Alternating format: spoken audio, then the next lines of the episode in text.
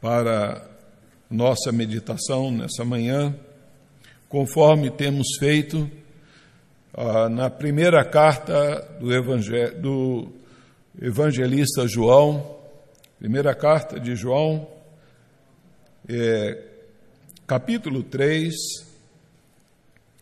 nós faremos a leitura dos versos 19 até ao verso de número 24.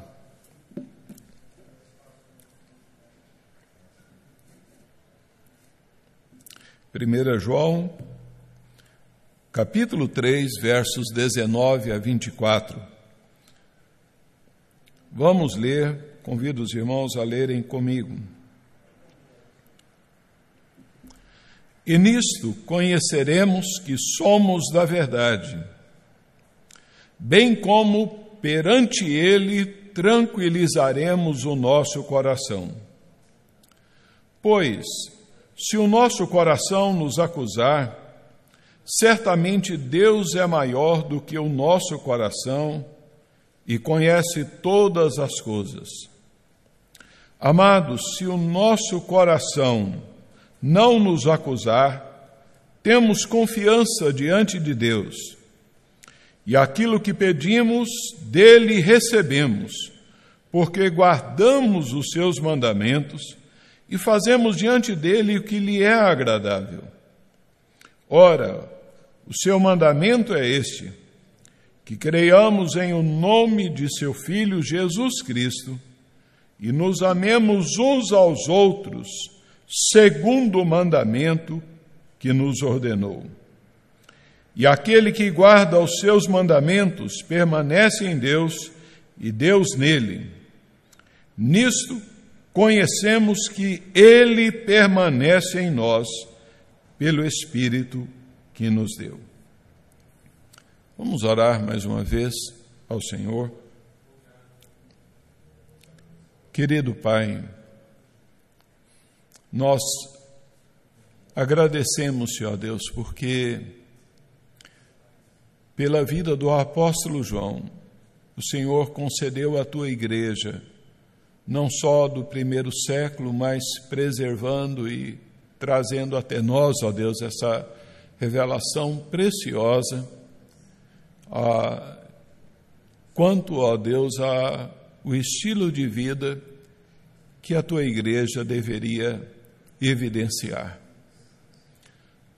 Ó Senhor, nós suplicamos que sejas, ó Deus, aqui conosco nessa hora.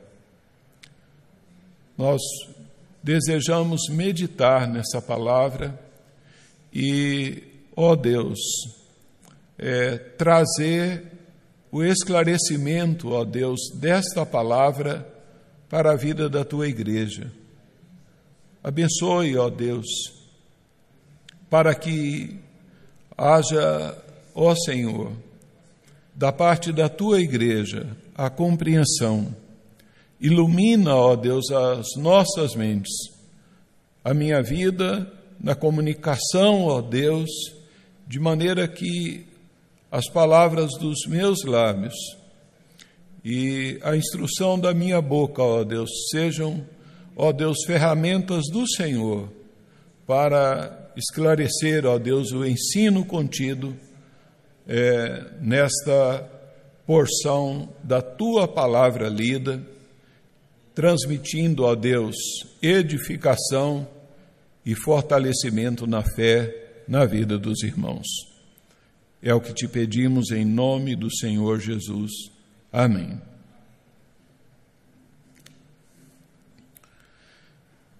Queridos irmãos, por mais firme na fé que esteja o crente, haverá ocasiões em que o seu coração pode vacilar e ele precisará assegurar-se da sua posição diante de Deus e na família da fé. Às vezes surgem é, dúvidas no coração do crente, mesmo que ele esteja habituado a cantar hinos preciosos como que segurança tem em Jesus, pois nele gozo, paz, vida e luz. A verdade é que a consciência do crente, ela ocasionalmente pode perturbá-lo, mesmo porque ele sabe que não pode cumprir todas as metas estabelecidas por Deus em Sua palavra. E em sua vida, o pecado ele permanece como uma força incansável de oposição à sua vida. O apóstolo João, nessa porção que nós acabamos de ler, ele principia dizendo o seguinte: e nisto conhecemos que somos da verdade. Esta palavra, nisto, ela está referindo ao contexto anterior, aos versos anteriores que nós compartilhamos no domingo passado, ah, em que João ele exorta-nos a expressar ah, verdadeiro amor pelos irmãos em Cristo Jesus. E ele então está nos lembrando que, uma vez existindo este amor, este amor verdadeiro e real, nós então nos identificamos como da verdade. Os verdadeiros filhos de Deus saberão que são da verdade pela sua autenticidade de vida e pela busca em viver de conformidade com os ensinos e mandamentos da palavra de Deus. O cristão que sincera e ativamente demonstra seu amor, ah, ele é então da verdade, ele é nascido de Deus. O elo entre este novo parágrafo aqui uh, e o que precede, então, consiste no fato de que João insistiu com seus leitores sobre a necessidade de que eles amassem uns aos outros, de fato e de verdade.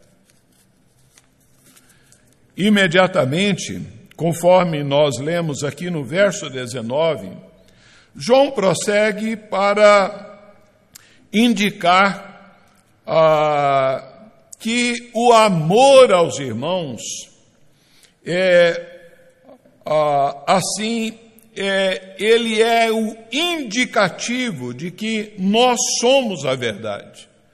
A verdade pode ah, e só pode caracterizar o comportamento daqueles que conheceram o Senhor da verdade, que é Jesus Cristo. De modo que é amando uns aos outros, de verdade, que sabemos que nós estamos na verdade. O apóstolo João faz uma transição. É, nos versos anteriores, ele estava então é, falando da necessidade, da manifestação do amor, é, que esse amor deveria ser expresso em sacrifício, em doação, em abrir o coração ao necessitado, em uh, um amor que tinha visibilidade, aliás, que tenha visibilidade, amor de fato e de verdade, não apenas de lábios ou palavras. Mas agora, então, João ele passa a fazer uma transição é, dessa manifestação do amor para os efeitos do amor. Quais são esses efeitos do amor, então, na vida do cristão. E ele anuncia ah, os efeitos benditos do amor na vida espiritual do crente. O primeiro desses efeitos é a garantia de uma consciência tranquila. Nos dias aí os versos 19 a 21. E nisto conhecemos que somos da verdade, bem como perante Ele tranquilizaremos o coração. Pois se o nosso coração nos acusar, certamente Deus é maior que o nosso coração e conhece todas as coisas. Amados, se o coração não nos acusar, temos confiança diante de Deus. Quando nós amamos uns aos outros, no propósito de imitarmos o Senhor Jesus como ele nos amou, nós aquietamos o nosso coração, temos uma consciência tranquila diante de Deus, porque o fruto do amor é a confiança. Como cristãos, nós sujeitamos diariamente a um exame de consciência na presença de Deus. João diz: perante Ele tranquilizaremos o nosso coração. A palavra coração é, usada aqui pelo apóstolo João, ela é interpretada para a designar assim a nossa consciência. Simon Schumacher, ele recorda é, sobre a vida de João Calvino que, como a forma de lembrar, o modo de viver a vida cristã, Calvino usava o lema na presença de Deus. Calvino sabia que passava cada momento na presença sagrada do, do Todo-Poderoso, que os olhos de Deus estavam sobre ele. Ao amarmos verdadeiramente nossos irmãos, nós cultivamos essa comunhão gostosa, nós cultivamos a o andar na presença de Deus, é, diante de Deus.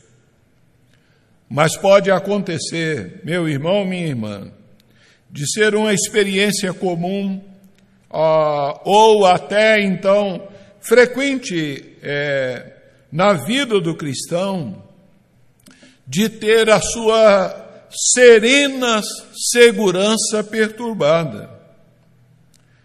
E há necessidade, nós temos a necessidade de tranquilizarmos assim o nosso coração.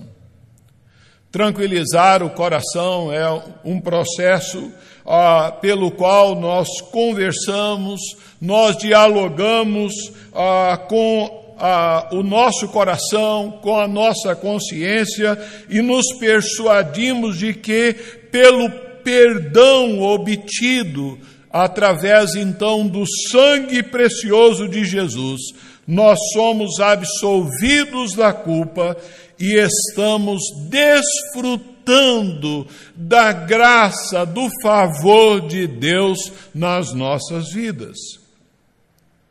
Nesse processo de argumentação conosco mesmos, nós usamos ah, o amor pelos irmãos como evidência de que fomos alcançados pelo amor de Deus. Amar aos irmãos, diz o reverendo Augusto Nicodemos, é o remédio para alguns dos males tão comuns entre os crentes, como incerteza, angústia e insegurança, bem como a falta de ousadia e coragem diante de Deus na oração.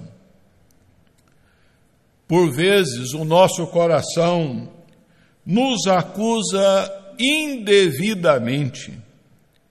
É porque ele é enganoso. O profeta Jeremias, ele nos declara isso, que o nosso coração ele é enganoso e por isso ele então muitas vezes nos acusa é, de forma indevida. Às vezes as acusações do nosso coração serão acusações verdadeiras, legítimas, ao cairmos em pecado, deixando de amar aos irmãos, a nossa consciência nos acusa, nos perturba então pela falta de amor. Neste caso, a, o arrependimento a, e a confissão sincera com o abandono de pra, a, tal prática é, são indispensáveis para a restauração da nossa paz e da tranquilidade do nosso coração. Outras vezes as acusações serão falsas, inspirada pelo acusador dos nossos irmãos. Essas acusações não podem dominar-nos. Antes, devemos tranquilizar perante Deus o nosso coração. Devemos ser capazes de agir assim na presença de Deus.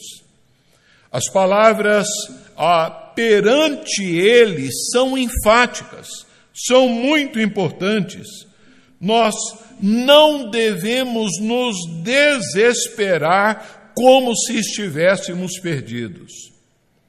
John Stott ele comentando esse texto, ele diz: Por mais firmemente fundamentada que seja a segurança do cristão, o seu coração às vezes pode precisar de restabelecimento. Mas está então implícito que nós só seremos capazes de tranquilizar o nosso coração se nós conhecermos que nós somos a verdade.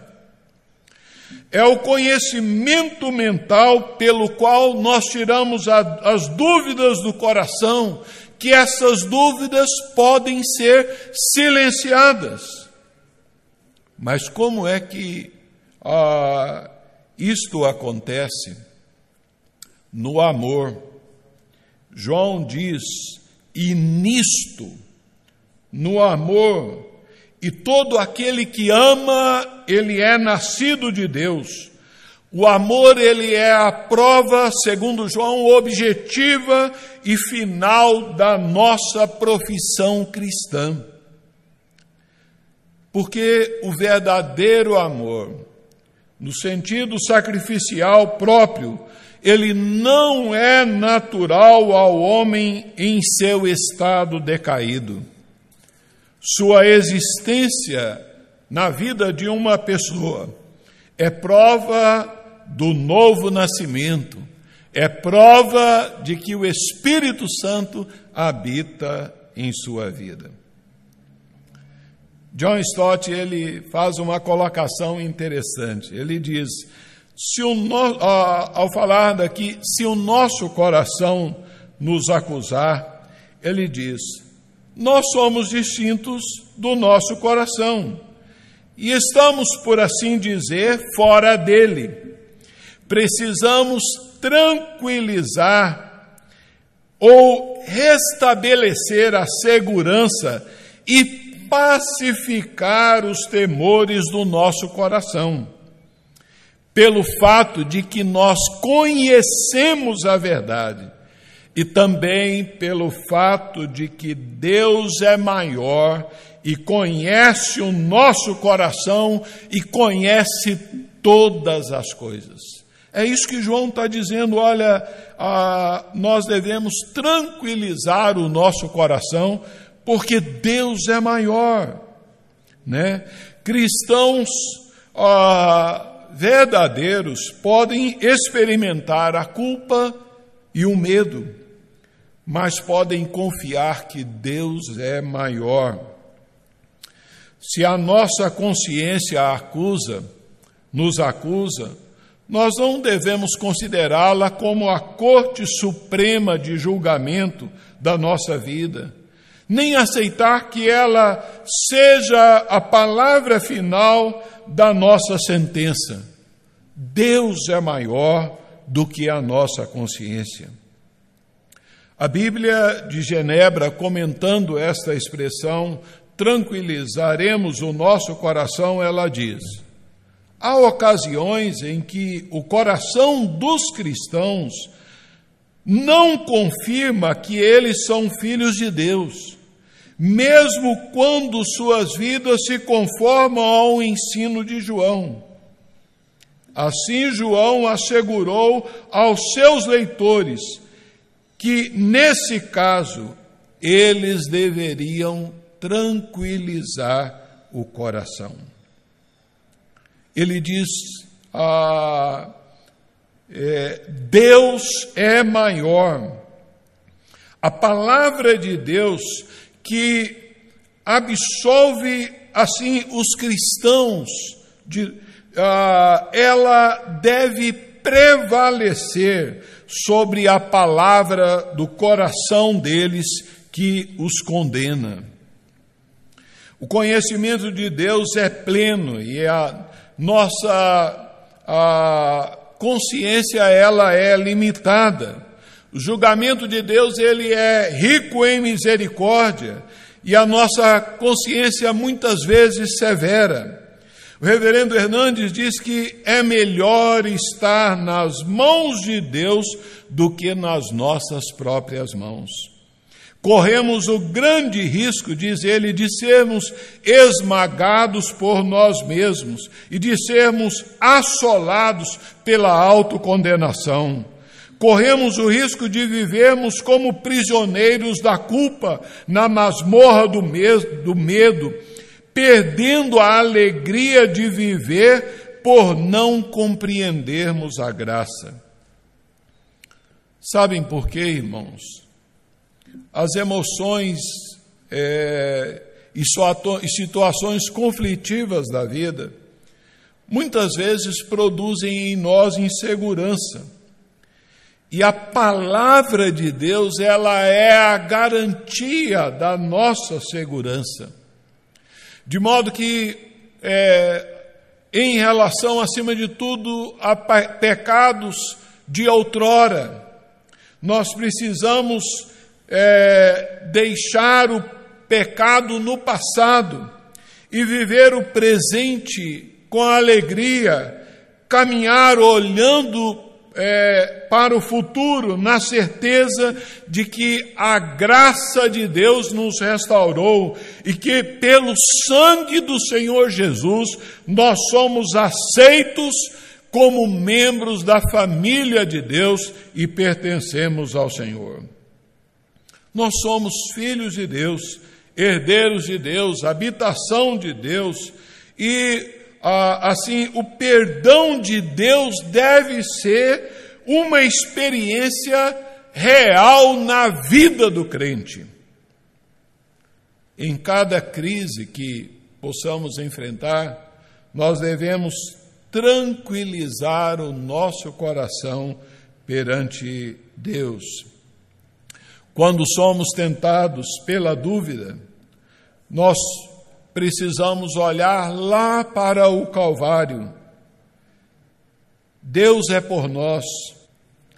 Os recursos de Deus estão disponíveis a nós. Nós encontramos nele segurança, refúgio. Ele não nos rejeitará por causa do nosso passado. Ele nos acolhe em nosso presente, ele é aquele que conduz ah, como Senhor do nosso futuro. Nós devemos aprender, meus irmãos, a descansarmos no que Deus fez por nós em Cristo Jesus. Nós não descansamos naquilo que fazemos para Deus, ou mesmo ah, naquilo que fazemos para outros irmãos. Mas em Deus está então a nossa segurança e não em nós mesmos. O propósito enfático desse parágrafo é curar as feridas do nosso coração e não abrir novas feridas. É trazer então segurança e não impor um terror assim ao nosso coração. William Barclay, ele diz que o conhecimento perfeito pertence a Deus e somente a Deus, ah, não ah, é nosso terror. Somente Deus, Ele não é o nosso terror, mas sim a nossa segurança.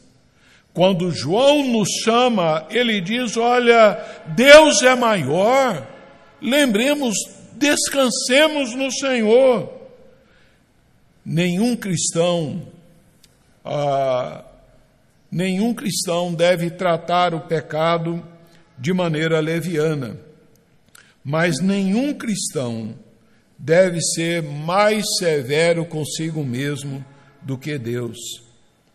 Existem ocasiões em que a consciência do cristão o acusa é, e faz com que ele perca a alegria a, da segurança da sua relação com Deus.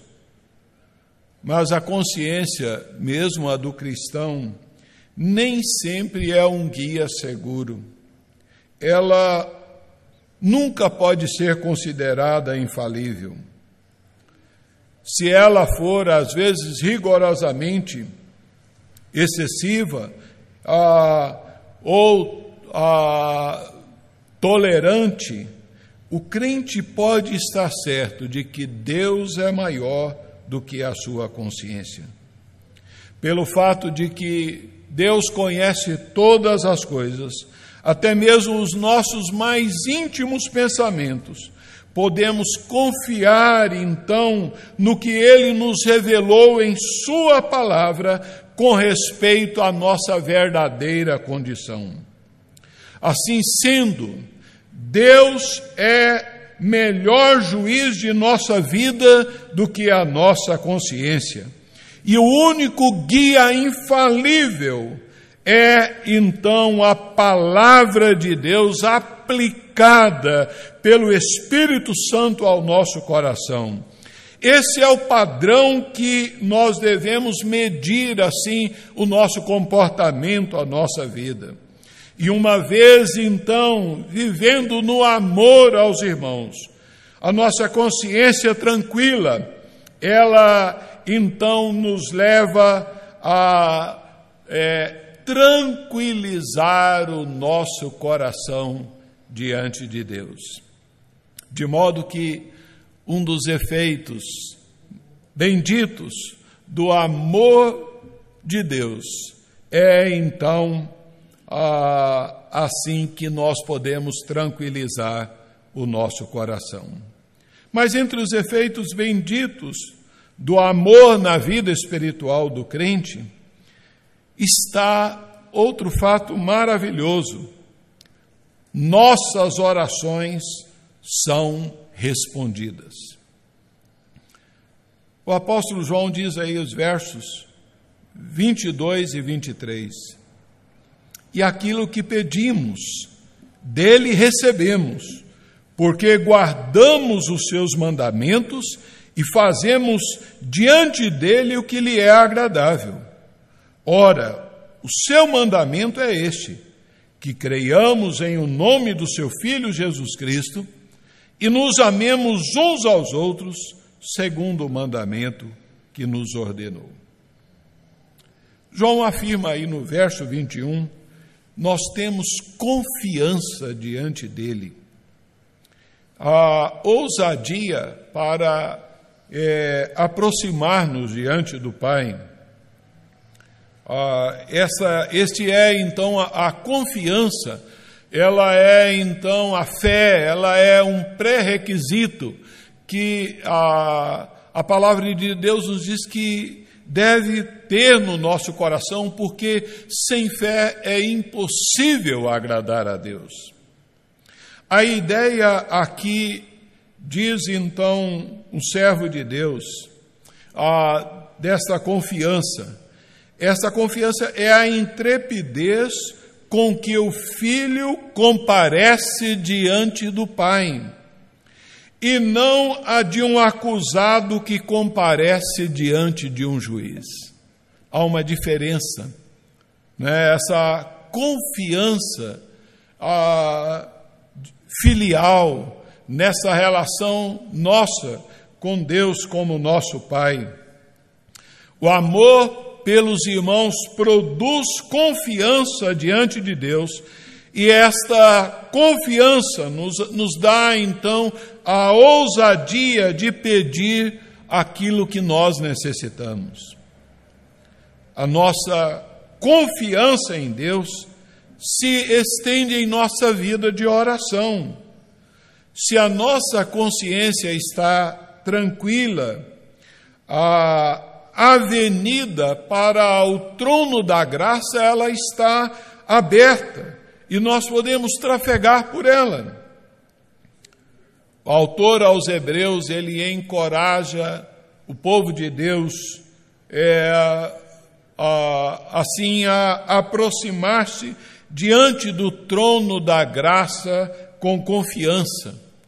Ele nos diz: acheguemos-nos, portanto, confiadamente junto ao trono da graça, a fim de recebermos misericórdia e acharmos graça para socorro em ocasião oportuna. Acheguemos-nos ao trono da graça para recebermos. Temos confiança não só para termos acesso à presença de Deus em oração, mas para recebermos a resposta dele. O apóstolo João, ele está escrevendo aos irmãos e ele diz: Olha, e aquilo que pedimos, dele recebemos. Que promessa maravilhosa, meus irmãos.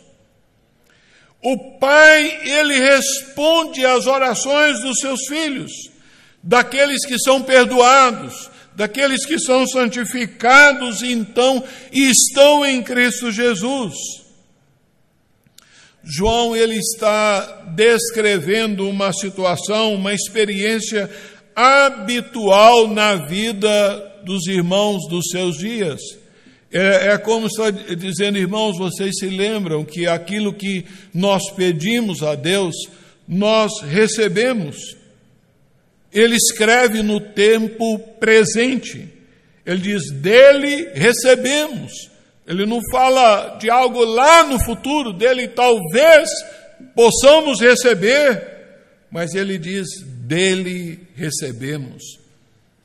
Deus responde às orações, mas muitos pedidos eles recebem resposta negativa de Deus.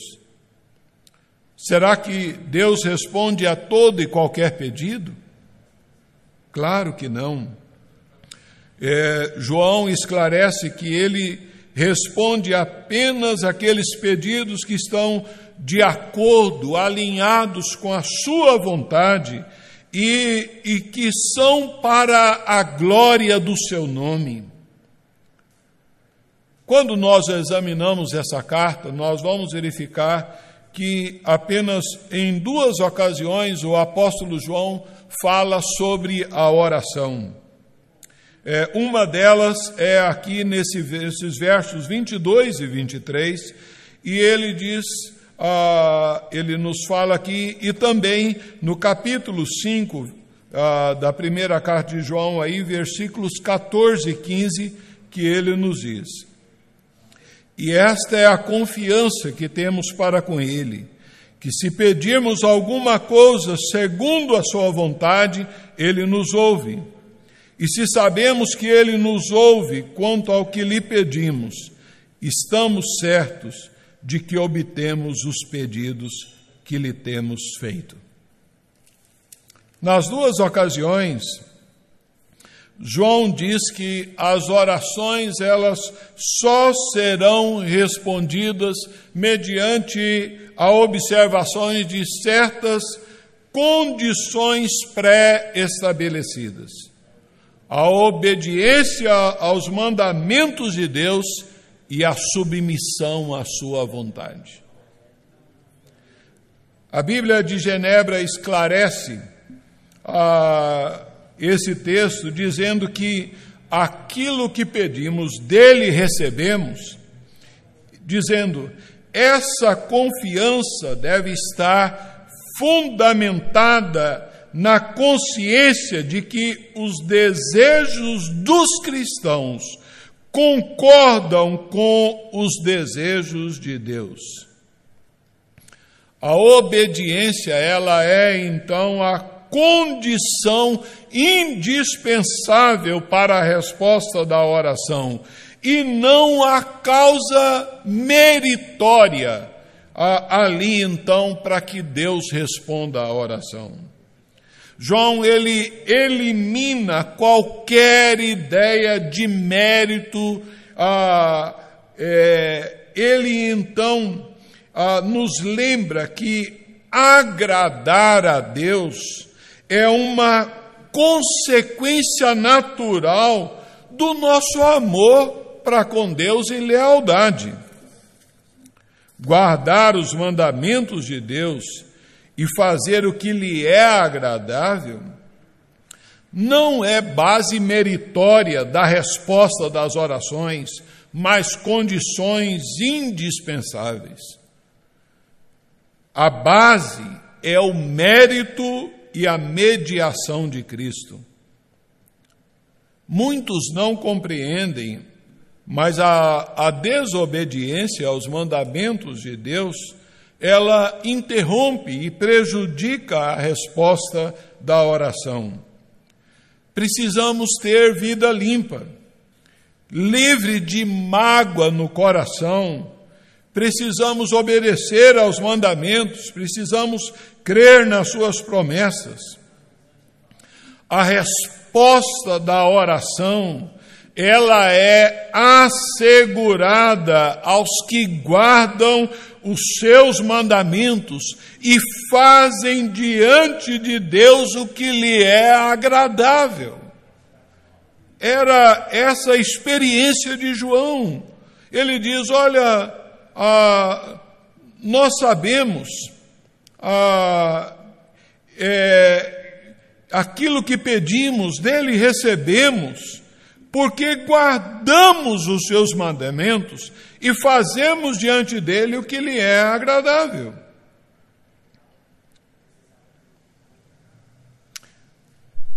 A obediência aos mandamentos de Deus evidencia que a nossa vontade está em harmonia com a vontade de Deus, dando-nos razão para esperarmos a resposta das nossas orações.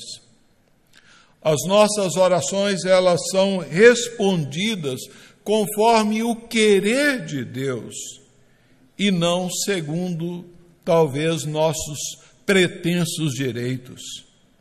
Se quisermos ver, irmãos, nossas orações respondidas, precisamos orar ao Pai, é, precisamos orar ali, então, no nome precioso de Jesus Cristo, na dependência do Espírito Santo e atentos, então, à observância desses mandamentos. Mas que mandamentos devemos obedecer? João fala aqui de um único mandamento. Ele então resume em um mandamento, esse mandamento ele tem duas partes: que creiamos em Cristo e que nós amemos uns aos outros. A fé em Cristo ela ah, orienta corretamente os cristãos e capacita assim a orar uns pelos outros. A vontade de Deus se resume então na fé em Cristo e no amor então às pessoas. De modo que fé e amor fazem parte do núcleo da vida cristã.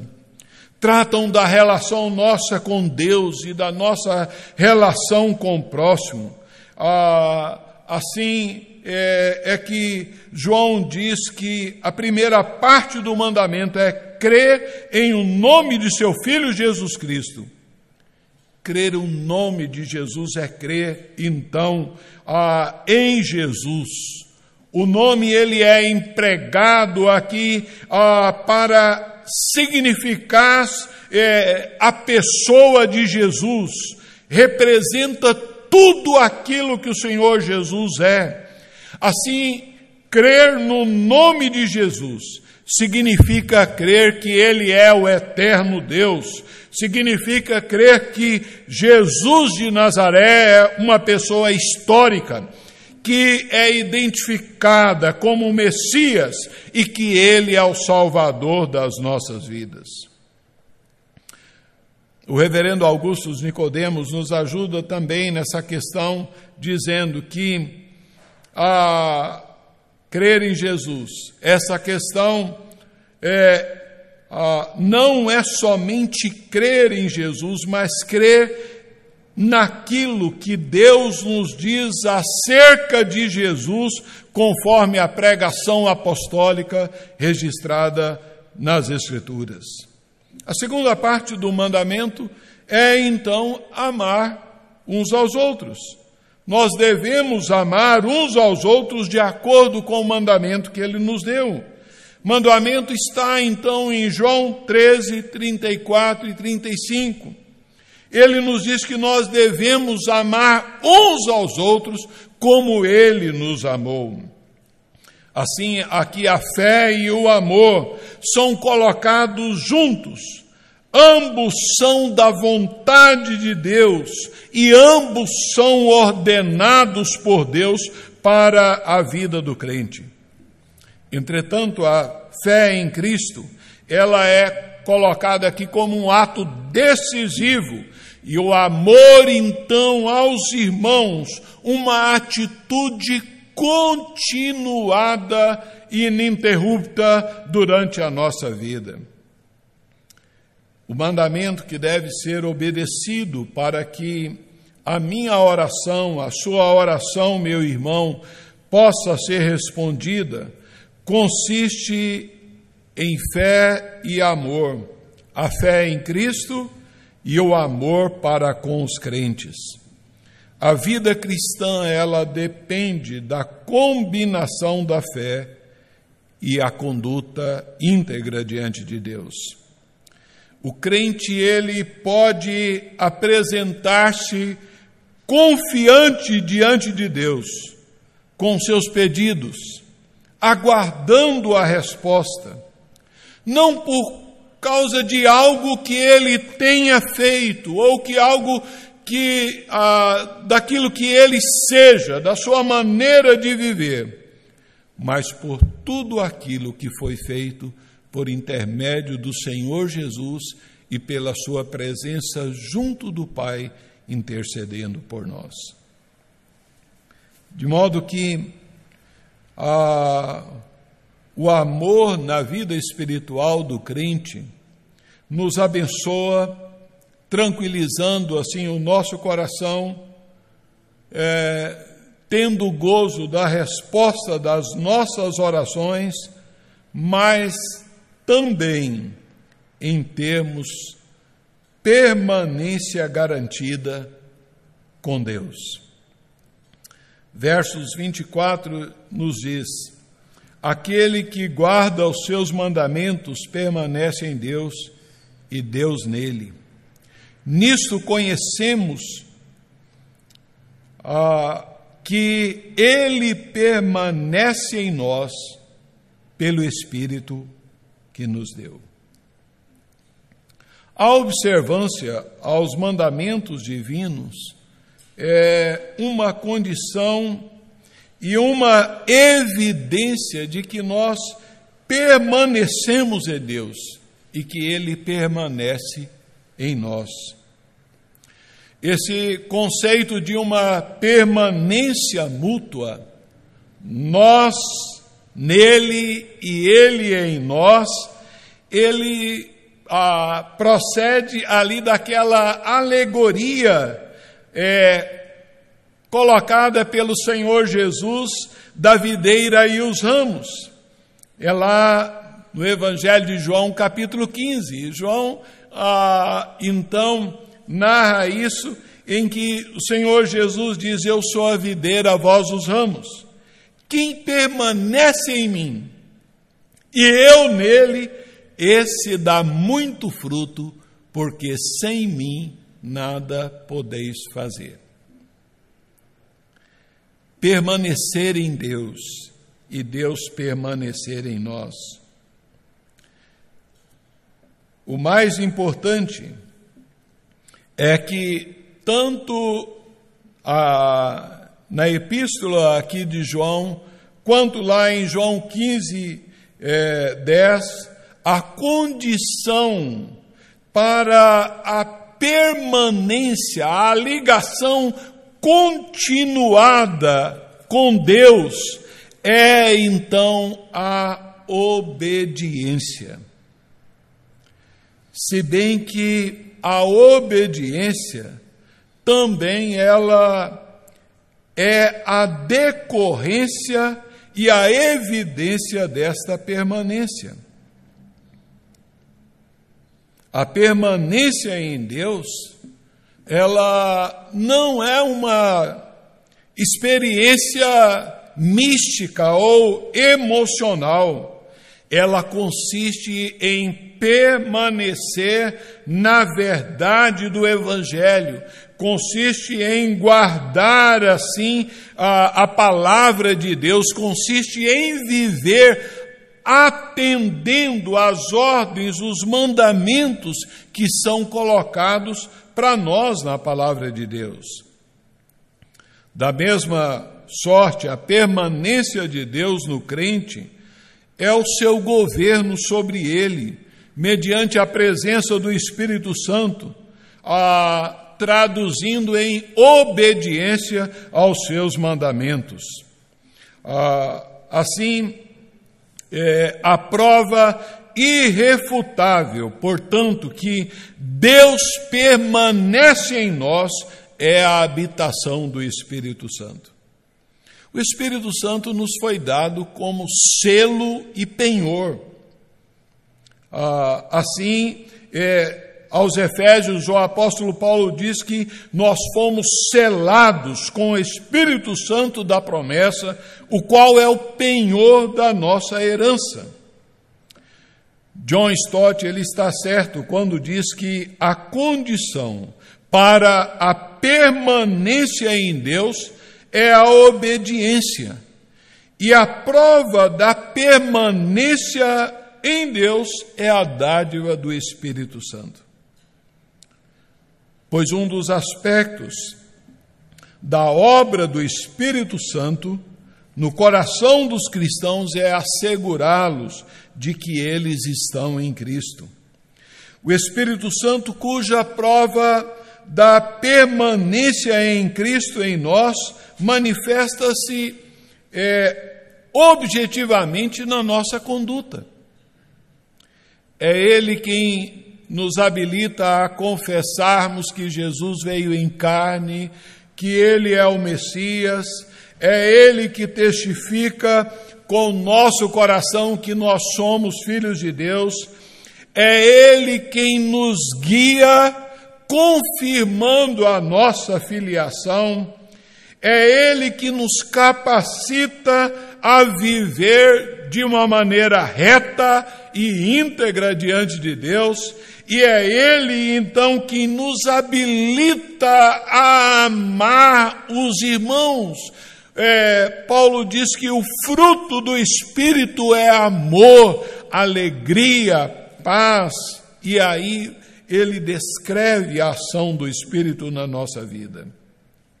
À medida que o crente ele alinha a sua vida à, à luz então dos princípios encontrados nesta carta de João, ele sentir-se-á seguro da sua salvação e de estar em Cristo e de estar com Jesus Cristo.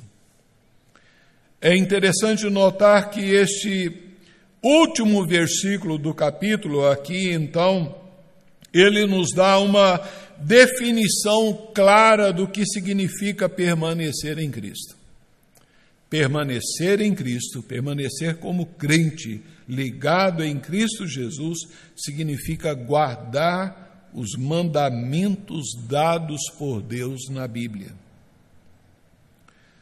A pessoa que a, a sua vida está enquadrada nas descrições é, deste versículo, ela terá a segurança de que Deus habita no seu interior.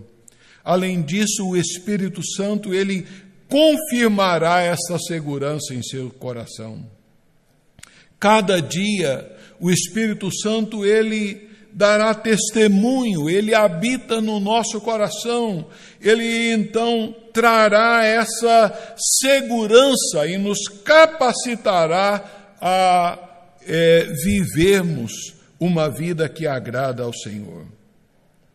João, ele é, é muito interessante que ele principia esse parágrafo aqui usando a expressão nisto conheceremos. E no final, no versículo 24, ele exprime: e nisto conhecemos. Por esta expressão, o apóstolo está então referindo aqui a segurança que podemos encontrar no Senhor. Esses efeitos benditos do amor na vida espiritual do crente são muito preciosos. Consciência tranquila, resposta às nossas orações e permanência garantida com Deus. Finalizando, queridos, nós devemos lembrar que o apóstolo João, ele a, caminha em todo o seu ensinamento nesta carta, é, chamando-nos que nos examinemos para que encontremos-nos aprovados, assim, a, em três áreas: a área doutrinária, a fé em Cristo, a área social, o amor aos irmãos, e a área moral, a obediência aos mandamentos. Pergunto a você: você está na verdade? João diz: Nisto conheceremos que somos da verdade. Estar na verdade é estar em Cristo Jesus, é crer em Sua palavra quem é Jesus para você? Querido, saiba que Deus conhece seus problemas mais íntimos, está pronto a solucioná-los, a tomar então os seus medos e os seus receios e a trazer então paz e segurança mediante as promessas da Sua palavra. Meu irmão, como está a sua comunhão com Deus? É, a sua comunhão com Deus, na presença de Deus, tem tranquilizado o seu coração? O tormento de um coração acusador deve ser tranquilizado na presença de Deus, como resultado de comunhão com Ele.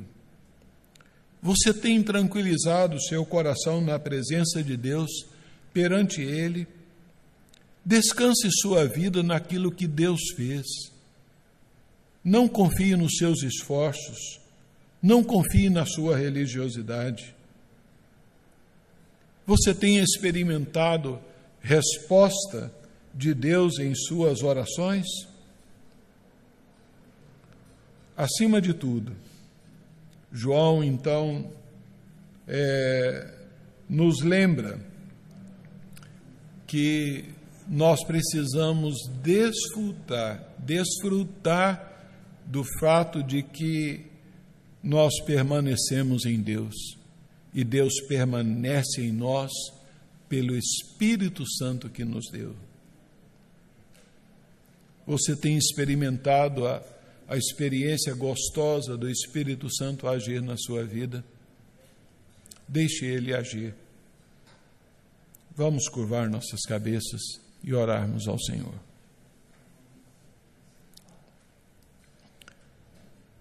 Pai Celestial, nós queremos dar-te graças, ó Deus, porque o Evangelho ele é libertador, naturalmente libertador, Senhor. Como é maravilhoso isso, ó Deus. Louvamos-te, ó Deus, porque Ele nos liberta do nosso egoísmo e nos encaminha para termos nossos olhos e corações abertos para a, ajudarmos ao nosso irmão. Ó oh Deus, obrigado porque naquela identidade que o Senhor Jesus disse, disse que nós precisamos ter, no amor uns aos outros, nós seríamos reconhecidos como discípulos do Senhor. Pai, nós lhe rogamos que é, este amor, a, o Senhor nos capacite, o Espírito Santo incomode o nosso coração para que revelemos este amor. E que, ao revelarmos este amor, Senhor, nós estejamos, ó Deus, desfrutando dos efeitos deste amor. Amor para com o Senhor, amor para com nosso próximo. De uma mente tranquila. Ó Deus, das nossas orações respondidas. E também, ó Deus, é, da permanência com o Senhor. Assim lhe suplicamos em nome de Jesus. Amém.